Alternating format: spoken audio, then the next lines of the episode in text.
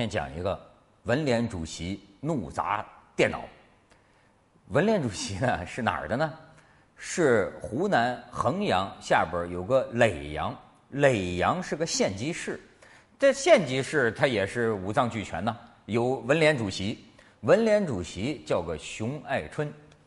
这人呢，七月三号领着几个人到了耒阳社区网站，他大吵大闹，一进这个社区网站就说。叫迷霞来说，迷霞是谁啊？原来是这个网站的一个管理员他为什么到网站兴师问罪呢？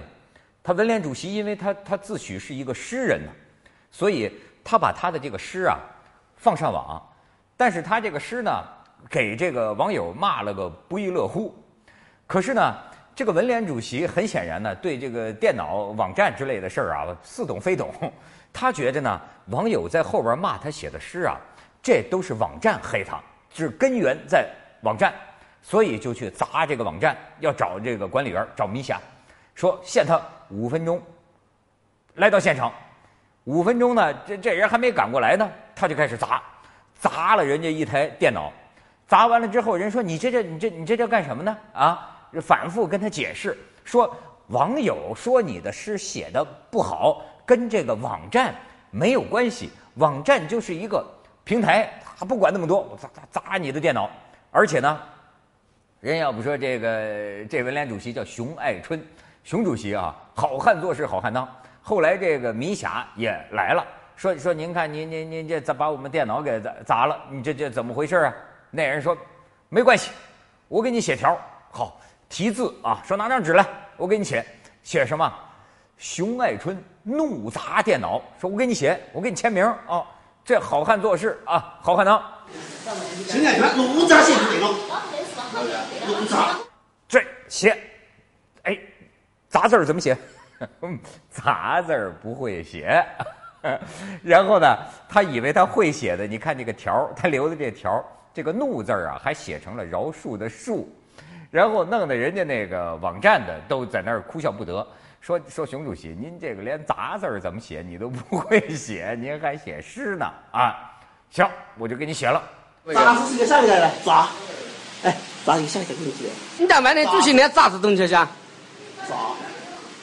当然，你造成人家财务的损失，报警了，派出所把他叫去，叫去之后，这熊主席还在那儿这个咆哮呢。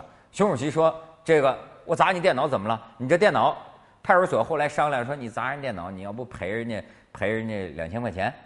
然后这熊爱春就说了：“他啊侮辱我写的诗歌啊，给我这个造成了声誉的损失。我本来要跟他索赔一百万，可是我一进他网站这个办公室，我发现嘿，怎么办公室这么小呢？估计也不趁什么钱。我我饶他一马，我跟他索赔十万。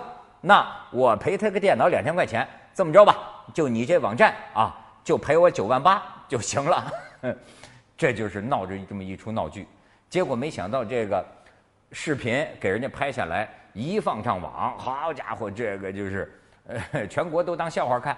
然后我看今天最新的这个回复，他这个人当过当地的宣传部的副部长，后来这当了这个文联主席。后来记者采访这个文联副主席，说他究竟是怎么回事儿？还有这个文联副主席方面回应就说呢，说这个他最近呢这个。精神不太正常，正在吃药。说这个人现在也不接电话，不知道跑哪儿去了。但是我觉得有意思的是，今天我给大家念念啊，他写的这个诗，他写的这个诗是什么诗呢？大家可以来评一评啊。这个杂字儿都不会写的这哥们儿，文联主席，你看文联副主席说，主席心里有毛病，主席心里有毛病，说这个一直在疗养。说为什么这样做？他这个副主席也想不通，主席为什么要这么干？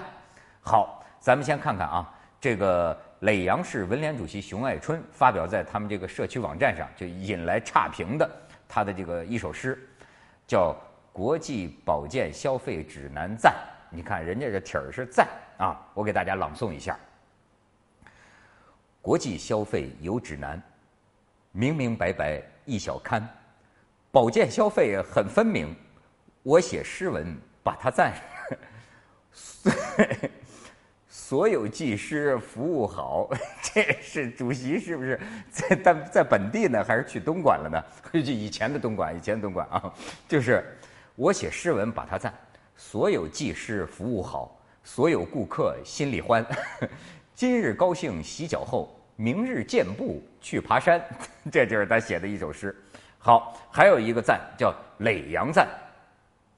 他这个这个耒阳，刚才至少是七个字儿一句啊，但是他现在这个字儿啊，耒阳赞是八个字儿一句。我认为这个朗诵你还得佩服我这这个这个脚步有点 倒不齐。你看啊，雷水源于地球心脏，我就这么给他念吧。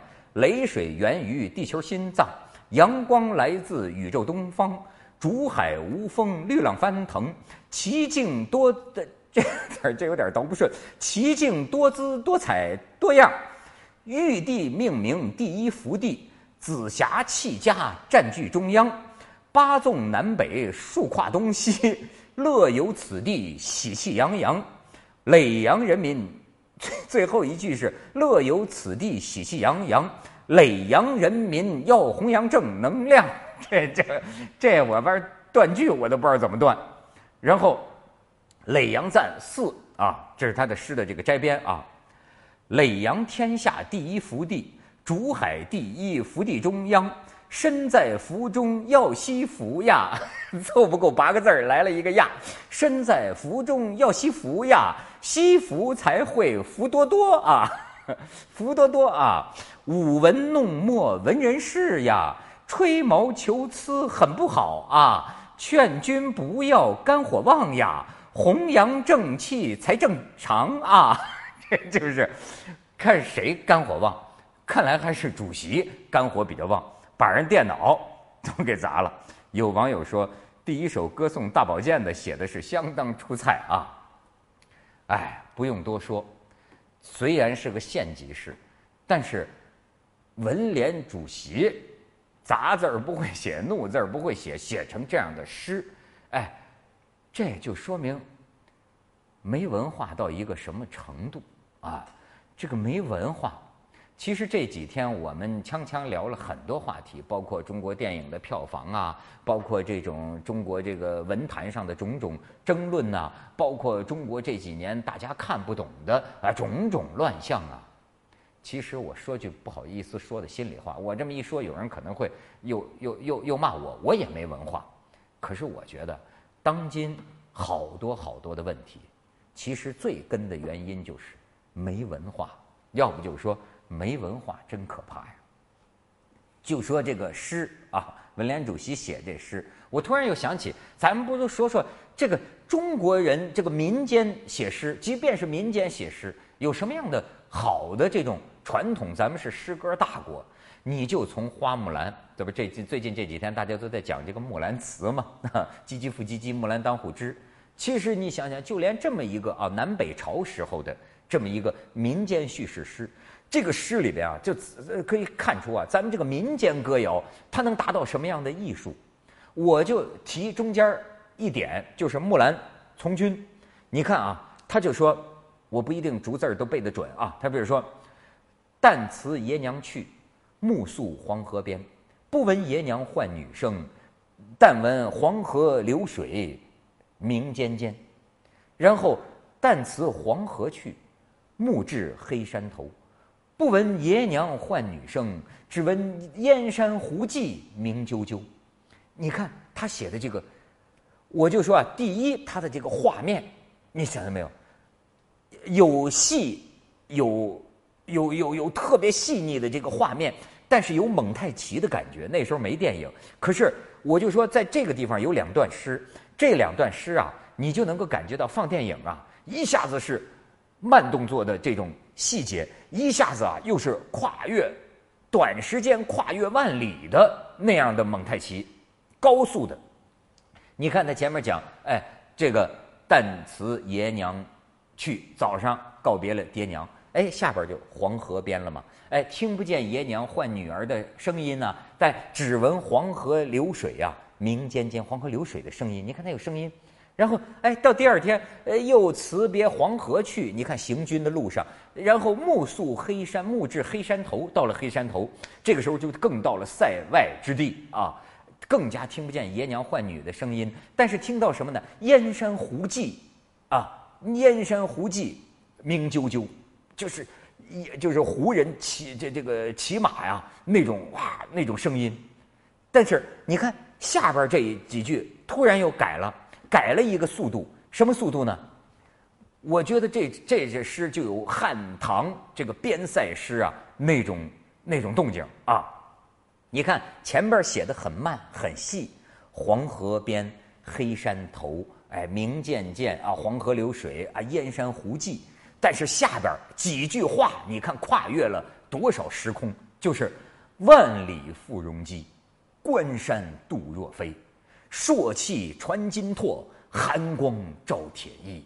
将军百战死，壮士十年归。你瞧你这个这个速度啊，就像高速摄影机啊，就是万里呀，赴戎机去打仗，关山度若飞。你想，本来关山是慢慢的爬的很艰难，但是一高速摄影机一放蒙太奇的时候啊，哗哗哗！你想关山像飞一样的飞渡，然后这朔气北方的这种寒气啊。金柝就是晚上军队里边打更的那个东西啊，朔气传金柝，寒光照铁衣，铁铁铠甲的这个闪光，你看一个一个画面，一个一个画面，哎，将军百战死，壮士十年归，两句话，花木兰十几年的战争说完了，结束了，这叫一个速度感，所以我说啊，咱们的这个诗歌传统啊。到现在，是不是有点斯文扫地了啊？